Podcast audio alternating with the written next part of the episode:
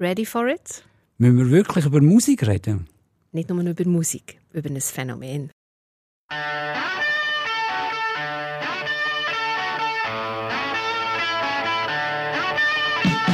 Das ist 1776, der Amerika-Podcast mit dem Peter Hossli. Und mit der Nicoletta Cimino. Es ist Ende 2023 und wir müssen über eine Frau reden, die das Jahr sehr prägt hat, und zwar über Taylor Swift. Das ist eine amerikanische Musikerin, eine Sängerin, die mittlerweile auch Milliardärin geworden ist. Und das US-Magazin Time hat sie zur Person of the Year, also zur Person vom Jahr gewählt. Time kürt die Person des Jahres seit 1927, also schon ein ganzes Weile. Und der erste, der ist gewählt worden, ist der Flugpionier Charles Lindbergh Das Jahr jetzt also Taylor Allison Swift. Und einer von ihren Songs heißt Ready for It und darum haben wir auch so angefangen. Genau, eben eine Sängerin ist gewählt. Das ist ja schon ein bisschen eigenartig. Ich meine, wenn man die Listen anschaut vom Time, da sind das viele amerikanische Präsidenten es ist die ehemalige Queen, die Elisabeth II., der Nelson Mandela ist drauf. Auch so Figuren wie Adolf Hitler oder der Josef Stalin, also auch negative mhm.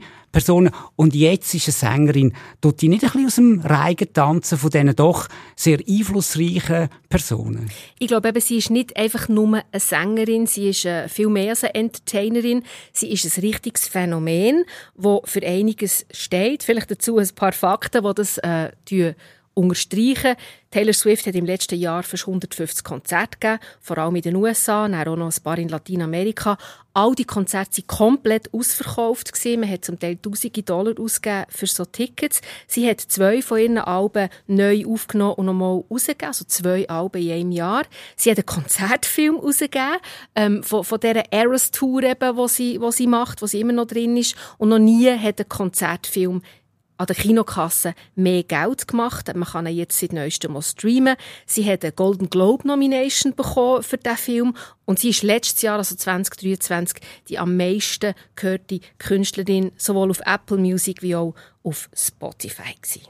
Das ist ja eine phänomenale Liste, die du jetzt hier aufzählt hast. Und man kann wirklich auch sagen, es ist ein wirtschaftliches Phänomen. Also Ökonomen, Ökonominnen haben ausgerechnet, dass in den Städten, wo sie auftreten ist, ist ähm, brutto Inlandprodukt angestiegen. Also sie mhm. hat um wirtschaftliche Gedeihen ähm, beitragen in diesen Städten. Und es ist nicht nur ähm, die Ökonomen, sondern auch Geologen haben sich mit ihr befasst. Und in Seattle soll sogar ein Erdbeben ausgelöst worden sein an einem Konzert von ihr, weil ihre Fans so stark umgehüpft sind. Ja, also eben, sie ist wirklich ein Phänomen, sogar eines, das äh, Naturereignisse auslöst. Und sie hat übrigens auch die Zahl der Zuschauerinnen in der American Football League erhöht. Das hat äh, die NFL, also das ist die Liga, äh, bekannt gegeben. Und zwar ist das, weil sie seit diesem Jahr mit einem recht berühmten Footballspieler, dem Travis Kelsey, zusammen ist und regelmäßig an die Spiel geht. Und das hat dann wieder dazu geführt, dass eben viel mehr Mädchen und Frauen sich schlussendlich auch für American Football interessieren. Und es gibt sogar Sportfans, die sagen, wir reden viel zu wenig jetzt über Football, über den Sport, sondern nur noch, ist Taylor Swift auch an dem Spiel oder an dem gewesen? Gell, Peter, das Ganze, das macht einfach ein bisschen atemlos. Also ich bin ja eine Person, die nicht so viel von Musik versteht. Und das stimmt ich, nicht. und ich verstehe das Phänomen Taylor Swift ehrlich gesagt nicht. Ähm, und ich wäre sehr froh, wenn du mir das könntest erklären Also ich bin jemand, der von außen schaut, wie alle über die Taylor Swift reden und ich komme nicht so recht raus. Also zuerst einmal am Anfang steht natürlich die Musik. Also sie ist jemand, der all ihre Lieder, und das ist ehrlich eine rechte Ausnahme, seit Kindsbeinen an selber schreibt. Also sie schreibt ihre Liedertexte selber. Manchmal gibt es Kooperationen mit, äh, mit, mit, mit anderen Leuten, aber sie ist wirklich die, die ihre Texte selber schreibt. Sie hat sehr vielfältige Lieder und eben mit, mit starken Texten. Sie hat, weißt auch verschiedene, wie soll ich dem sagen, verschiedene Genres. Also es gibt so, wirklich so Poppings, dann gibt es Sachen, die fast ein bisschen indie-mässig sind daherkommen, vor allem mit der Pandemie hat sie zwei Alben so rausgegeben. Sie ist sehr fleissige, äh, sie macht wahnsinnig viel ähm, sie komponieren. Und das sind wirklich auch Lieder, wo, wo, ja, wo inzwischen fast ein bisschen Kultstatus haben. Aber jetzt ehrlich, wenn ich das höre und ich auch nicht so auf die Text höre, sondern einfach die Musik, dann kommt mir das sehr gleichförmig ähm, über und es erinnert mich ein bisschen, und sorry all die ähm, Swifties da aussen, mhm. es tönt ein bisschen nach Liftmusik, Elevator Music, wie man sagt. Also einfach die Musik, die einem auch nicht wehtut, die einem nicht, nicht, nicht aufwühlt und mm. ich finde es ein bisschen gleichförmig. Das ist sicher nicht äh, Rhythm and Blues, oder? Das kann man sagen, aber wenn du eben analog ist, die Geschichten, die sie erzählt in ihren, in ihren Liedern, das sind wirklich, da geht es nicht nur um Liebe, ja, das ist immer so ein bisschen das Klischee, ja, die schreibt einfach über ihre Ex-Freunde und macht sogenannte Revenge-Songs, das macht sie übrigens sehr gut. Ähm, aber sie, ja, es ist wirklich so das ganze Leben, das erzählt wird und es lohnt sich, anzulassen. Es lohnt sich eben wirklich, das zu hören, was sie, was sie erzählt. Ich habe manchmal so das Gefühl, sie ist ähm, auch recht nah am, am Puls der Zeit. Sie spürt auch so ein bisschen, wie, wie der Zeitgeist ist. Äh, und ich würde ja, dich dazu einladen, eben wirklich anzulassen. Aber machen denn das andere Sängerinnen nicht auch? Also den Zeitgeist erfassen? Mm. Oder du hast darüber geredet, Revenge-Songs zu schreiben, die ja zu einem Genre ähm, worden ist, wo offenbar sehr gut ankommt. Und da ist ja Taylor Swift lang nicht die einzige. Ja, das stimmt. Das ist wirklich nicht die einzige. Und sie ist zum Beispiel jetzt auch nicht eine, die stimmlich, wie soll ich sagen, weißt, Beyoncé, ich sage denen Sängerinnen sind so Oktavenreiterinnen, oder, die wirklich so alles beherrschen, von ganz oben bis ganz unten. Das ist sie auch nicht. Aber was sie, glaube ich, ist, sie ist ein Kind von ihrer Zeit. Sie wird ab und zu übrigens mit der Carol King verglichen, äh, der legendären amerikanischen Songwriterin, die ähnlich stimmlich jetzt nicht äh, der Rita Franklin ist oder was weiß ich, aber einfach hat eine, eine sehr eine grosse Kraft rausgezogen aus dem, was sie schreibt mit den Texten. Im Gegenzug zu der Carol King hat sie jetzt natürlich Social Media und das nutzt Taylor Swift sehr, sehr geschickt. Also sie ist wirklich auch eine Meisterin, ein Mastermind, um, um einen anderen Lieder, einen Liedertitel von ihr zu bringen, äh, wo, wo wo das wirklich total beherrscht, auf dieser Klaviatur zu spielen mit den sozialen Medien. Ich meine, die Tournee, wenn du auf TikTok oder auf Instagram bist unterwegs gewesen, du hast praktisch alles mitbekommen, weil alle Fans haben das abgefilmt, haben in die sozialen Medien hineingestellt. Das ist ein richtiges ein richtiges Sommerphänomen gewesen, die Tournee. Also sie schafft es eigentlich vielleicht mehr als andere und zwar auf so eine auf so eine Art, die gar nicht angestrengt wirkt das wirklich so rauszutragen. Und das ist vielleicht das, was ein bisschen unterscheidet von anderen. Es ist eine Meisterin eigentlich, sich selber geschickt zu verkaufen und ist gleich immer so die the nice American Girl. Du hast gesagt, es sei ein Sommerphänomen gewesen. In der New York Times hat eine Autorin das sogar verglichen mit Woodstock 1969, wo ja ein kulturelles Phänomen war, wo die ganze Gesellschaft erfasst hat. Und du hast jetzt davon geredet, das sagen TikTokerinnen, die ähm, an die Konzerte gehen. Mhm. Du gehst an die Konzerte. Also, es, es ist auch von der Generationen her offenbar sehr, sehr breit. Warum ist das so? Also warum tun Teenage-Mädchen und erwachsene, gestandene Frauen die Musik hören? Ich glaube, es hat damit zu tun, dass sie es schafft, das ganze Universum, sage jetzt mal, von einem, das klingt jetzt ein bisschen verallgemeinert, aber von einem weiblichen Leben Neumentüren äh, zu, zu, illustrieren. Oder? Da können sich junge Mädchen damit identifizieren. Liebeskummer ist etwas Universelles, das kannst du auch noch mit 50 haben. Betrug, Verrat, ähm, das Gefühl, eine Aussenseiterin zu sein, nicht dazuzugehören. Ähm, alles diese Sachen werden in diesen Liedern behandelt. Und wenn du sagst, Woodstock, oder? Das ist wirklich so ein, bisschen ein Happening gewesen, diesen Sommer mit dieser Tournee. Und ich glaube im Fall auch, und das ist jetzt ein bisschen eine steile These von mir, äh, vor allem wenn man jetzt schaut, was im Herbst passiert ist mit, mit dieser furchtbaren Gewalt, sexuellen Gewalt im, in Nahost. Aber so der Sommer, im Nachhinein fast etwas Unschuldiges, ist so ein bisschen der Sommer vom Girlhood gewesen. Und es gibt wie, ich habe kein gutes Wort gefunden, auf Deutsch Girlhood, so das Mädchen sein, das Mädchentum. Das hat angefangen mit dem Film Barbie, oder, wo ist eingeschlagen äh, bei, bei sehr vielen Leuten und und wo und eben hat sich dann so weitergezogen bei diesen Konzerten von der Taylor Swift, wo offenbar zum ersten Mal und das hat man können lesen und das hat man können mitverfolgen, Frauen und Mädchen an einem riesigen Event waren, mit hunderttausenden Leuten und sich niemand hat Niemand hat Angst gehabt, niemand hat sich belästigt gefühlt. Es war so ein grosses, friedliches Happening gewesen. Also so eine, ähm, ein Feiern von Frau sein, von Mädchen sein, mit allem, was dazugehört. Und das hat mich schon noch auch ein bisschen nachdenklich gemacht, dass es irgendwie offenbar eben nicht immer so ist, dass wenn du an Konzert gehst, dass du wie einfach kannst feiern und dich nicht musst darum kümmern ja, tut mich jetzt jemand belästigen oder macht mich jemand blöd an. Also mhm. das, ja, das ist so der, der Girlhood-Sommer. Das, das ist eigentlich etwas sehr Schönes, was du jetzt beschreibst, oder? Mhm. Ähm, der Girlhood-Sommer. Was sie auch macht, sie beschreibt ja nicht nur, oder, oder besingt nicht nur ähm, Betrug in der Liebe, sondern auch im Geschäft. Also, sie singt darüber, wie ein, ähm, ein, ein, ein Geschäftsmann, Produzent sie ausgenommen hat. Und ich glaube, das ist ja auch etwas, wo ähm, bei Frauen je nachdem ankommt, weil sie unterzahlt sind, weil sie vielleicht ähm, weniger Karrierechancen ja. haben. Und ich glaube, dort trifft sie auch einen Nerv. Ja, es gibt äh, einige Lieder, die von dem handeln. Eins ist «The Man», wo sie wirklich so sagt, hey, was wäre anders, wenn ich ein Mann wäre? Denn wenn ich jetzt so, so Massen würde daten, wäre ich der geil sich. Und jetzt aber, weil ich eine Frau bin, werde ich quasi so in, äh, ins Lattdecken rein. Also werde ich so zur Schlampe gemacht. Wenn ich ehrgeizig wäre als Mann, dann wäre ich super. Aber jetzt ist das irgendwie so verbissen offenbar, komme ich über. Und das Video dazu ist eben auch auch recht witzig, weil sie wirklich als Mann sie wird zum Mann gemacht, also sie hat so äh, äh, äh, einen Anzug an und das Gesicht wird verändert und sie hat sich auch müssen antrainieren, sich wie ein Mann zu bewegen. Man kann so bei einem Making-of-Video kann man das äh, kann man das mitverfolgen, quasi wie das ist und sie tut dort wirklich so ein bisschen den Nerv treffen. Übrigens von Erfahrungen, die ich mit fast 50 mache, dass, dass ich zum Teil halt wie vielleicht zuerst ein bisschen unterschätzt werde und dann irgendwann merkt man, aha, ich kann ja gleich noch etwas, irgendwie so, ja. Die Fans, die sich im Sommer ähm, 23 getroffen haben und die Fans Fans, die die Musik hören, die, denen sagt man Swifties. Ja, Swifties, ja. Bist du ein Swiftie? Ja, ich würde schon sagen. Inzwischen bin ich schon ein Swiftie, ja. Also es ist wirklich, ich habe, ähm, diesen Sommer habe ich wirklich die Musik entdeckt und ich glaube, das ist lustig, weil ich würde jetzt sagen, meine Tochter ist ein Swiftie und ich bin auch ein Swiftie und das ist doch noch speziell. Also, dass irgendwie die Mutter und die Tochter Fan sein von, von der gleichen Musik. Ja, irgendwie, also ich war selten Fan von der Musik, die meine Mutter hat gehört. Was ist denn das genau, ein Swiftie?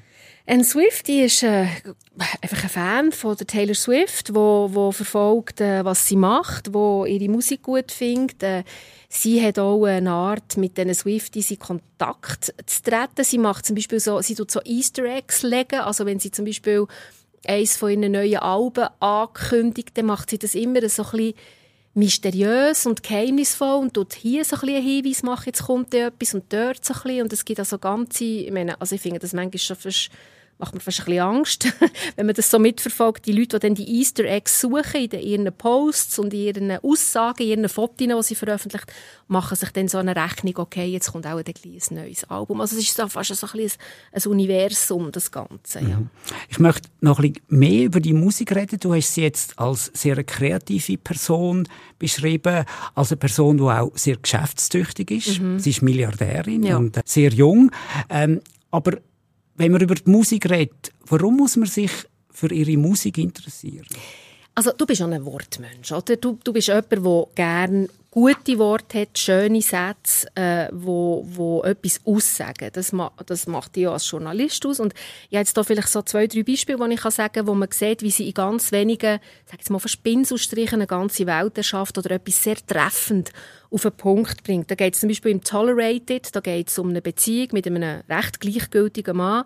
I wait by the door like I'm just a kid, use my best colors for your portrait, lay the table with the fancy shit and watch you tolerate it. Also sie gibt sich wahnsinnig Mühe und er toleriert sie quasi. Er toleriert ihre Bemühungen. Also es ist eigentlich etwas, wo ähm, wirklich eine Beziehung auseinanderreißen hat sie in vier Ziele Ganz total genau. verdichtet auf den Punkt gebracht. Ganz genau, oder? Das ist es so. Also ich kann es auch begreifen. Ja, genau. Fast wie Manni Matter, der hat ja, ja, ja genau. Ja, ja. Das ist so ein bisschen etwas, oder Champagne Problem, das ist ein anderes Lied. Da rennt sie von einer Hochzeit weg. She would have made such a lovely bride. What a shame she's fucked in the head, they said. But you'll find the real thing instead. She'll patch up your tapestry that I shred. Also sie sagt, ich bin zwar äh, davon gerannt, aber du wirst jemanden finden, der richtig ist für dich und der deine zerrissene Tapete wieder äh, ganz macht. Das ist ja eigentlich wahnsinnig ein gutes Wortbild. Aber eben, sie tut nicht nur über Liebe. Sie hat zum Beispiel auch äh, ein Lied äh, komponiert, wo es um die Soldaten, um die Erfahrung von Soldaten im Zweiten Weltkrieg geht. Die Idee, oder? Das haben wir ja schon besprochen. Bei uns bei 1776 Soldaten, die aus dem Schiff raus auf den Strand in der Normandie rennen müssen. Epiphany heisst das Lied. Keep your helmets, keep your life, son. Just a flesh wound, here's your rifle. crawling up the beaches now. Sir, I think he's bleeding out and some things you just can't speak about. Der Vergleich mit dem Animator finde ich wirklich sehr treffend. Also wir sind aufgewachsen mit dem seine sehr kurzen Songs, die es mhm. aber extrem auf den Punkt bringen. Und wenn ich jetzt die, ähm, die ich höre, die vorzulesen, dann ist es ja nicht so, dass das eigentlich nur Frauen anspricht, sondern Nein. es hat etwas Universelles. Und gleich, wenn man die Konzerte anschaut, es sind vorwiegend junge Frauen, Frauen im mittleren, im höheren Alter, die gehen. Warum ist es eher ein Frauenphänomen als ein Männerphänomen? Ja, das stimmt. Es hat wirklich viel, viel mehr Frauen an den Konzerten. Es gibt ein paar tapfere Boyfriends, die dann vielleicht mitkommen. Ähm, ich weiß es nicht. Ich, vielleicht, also das ist jetzt ein bisschen Küchentisch-Psychologie, aber vielleicht ist es auch für Männer wie nicht so vielleicht muss man sich fast ein bisschen schämen, wenn man die Musik irgendwie gut findet oder eben, weißt das Exaltierte, wenn man wieder bei dem Girlhood sein, das ist ja dann vielleicht für Männer ein bisschen schwierig, weil die fühlen sich dann dort wie nicht so dabei, finden die Musik eigentlich noch gut und Texte, wenn man sich ein bisschen damit befasst, ja auch, aber das ist alles natürlich sehr, sehr, sehr weiblich konnotiert, aber das gilt ja auf der anderen Seite auch, eben, es gibt so, sage jetzt mal, typisch männliche Universen, wo jetzt vielleicht auch nicht so viele Frauen siehst. Und das ist vielleicht hier ein bisschen, ein bisschen ähnlich. Aber du kannst ja mitkommen mit mir ans nächste Konzert. Zuerst ähm, möchte ich dich darum bitten, mir eine Playlist zu machen. Und okay. dann du ich entscheiden. Gut. Also, ich mache dir eine Playlist und vielleicht äh, finden wir uns ja noch. Vielleicht müssen wir einfach wirklich mehr zusammen die, die Lieder hören und du konzentrierst dich auf Texte und weniger auf die Elevator Music. Jetzt vor das neues Jahr an. Ich glaube, wir möchten ähm, das auch noch nutzen, kurz über kulturelle Sachen zu reden, die uns aufgefallen sind. Mhm. Nicoletta, was hat dir gefallen, vielleicht auch aus dem amerikanischen Bereich, weil wir reden über amerikanische Kultur im 2023. Was hat mir gefallen in der amerikanischen Kultur 2023? Äh, mir hat ein Kinofilm sehr, sehr gefallen, den ich am Zurich Film Festival gesehen habe. Maestro. Der läuft inzwischen auf Netflix, kann man ihn streamen. Maestro von Bradley Cooper, wo er die äh, Ehe vom Dirigent vom amerikanischen, wo ich grosser Fan bin davon, von Leonard Bernstein, die Ehe noch erzählt. Er hat eine unkonventionelle Liebesgeschichte mit seiner Frau. Er ist äh, eigentlich homosexuell gsi, ist aber mit einer Frau verheiratet gsi, hat mit der auch drei Kinder gehabt. Und der Film finde ich wirklich majestätisch schön. Also der Bradley Cooper spielt der Lenny Bernstein selber. Ähm, er ist so verwandelt worden. Er ist wirklich in, dem, in dieser ganzen Rolle in Carrie Mulligan spielt seine Frau und ich, ich finde das wirklich, der, der, Film hat mich wahnsinnig berührt. Ich finde ihn super und ich hoffe, dass er ganz, ganz, ganz, ganz viele Oscar-Nominationen bekommt. Und du, was ist so dein Highlight gewesen? Also bei mir ist es auch ein Kinofilm gewesen, auch ein amerikanischer Kinofilm und der heißt ähm, Killers of the Flower Moon von Martin Scorsese. Ich, meine, ich schaue seit den 70er Jahren Filme von Martin Scorsese. Ich finde, das ist einer von seinen besten, die er je gemacht hat. Und es ist vor allem auch ein Film über Amerika. Und zwar erzählt er Geschichte von einem Indianerstamm in Oklahoma, und auf in ihrem Land ist Öl gefunden worden. Und ähm, die Indianer sind dann sehr, sehr reich geworden natürlich. Und die Weißen haben dann angefangen, denen das Land mehr oder weniger unter dem Hinder wegzunehmen, indem weiße Männer ähm, Frauen geheiratet haben und haben dann geschaut, dass die sterben. Mhm. Und das ist wirklich ein ganz übler, übler ähm, Fall gewesen. Und das ist der erste Fall gewesen, wo das FBI aufgearbeitet hat. Und der Martin Scorsese tut die Geschichte erzählen in über drei Stunden und es ist eigentlich keine einzige Minute zu viel. Er hat den Robert De Niro castet als der Bösewicht, wo das alles orchestriert und ich bin ja immer ein bisschen traurig, dass mein Lieblingsschauspieler in so dummen Komödie mitspielt und es ist herzerwärmend gewesen, der Robert De Niro wieder mal wirklich in seiner absoluten Topform zu sehen. Ähm, der Leonardo DiCaprio hat eine Nebenrolle und wirklich raussticht in dem Film ist Lily Gladstone als eine von diesen Frauen, die verheiratet wird mit einem weißen Mann und man soll umbringen und die tut das mit so einer grossen Sensibilität überbringen. Das hat mich wirklich sehr berührt und ich finde auch, dass Scorsese hat die richtige Art von Rücksichtsnahme genommen auf die Kultur. Natürlich ist er kritisiert worden, mhm. soll jetzt ein ähm, italo-amerikanischer Regisseur die Geschichte erzählen, weil es gibt auch indianische Regisseure, aber ich finde die äh, Debatte recht ähm, bizarr. Der Scorsese hat alles unternommen, um die Geschichte richtig zu erzählen und das ist für mich mit großem Abstand der beste Film vom Jahr. Das nimmt mich gleich noch Wunder. Wir wissen ja viel voneinander. Aber sag jetzt mal bei Spotify Wrap-Up-Liste, ähm, welches ist die Musik, die du am meisten hast gelassen? Bei mir ist es der Bruce Springsteen und der Johann Sebastian Bach. Und bei dir? Ja, Taylor Swift. Merci für das Gespräch. Danke dir.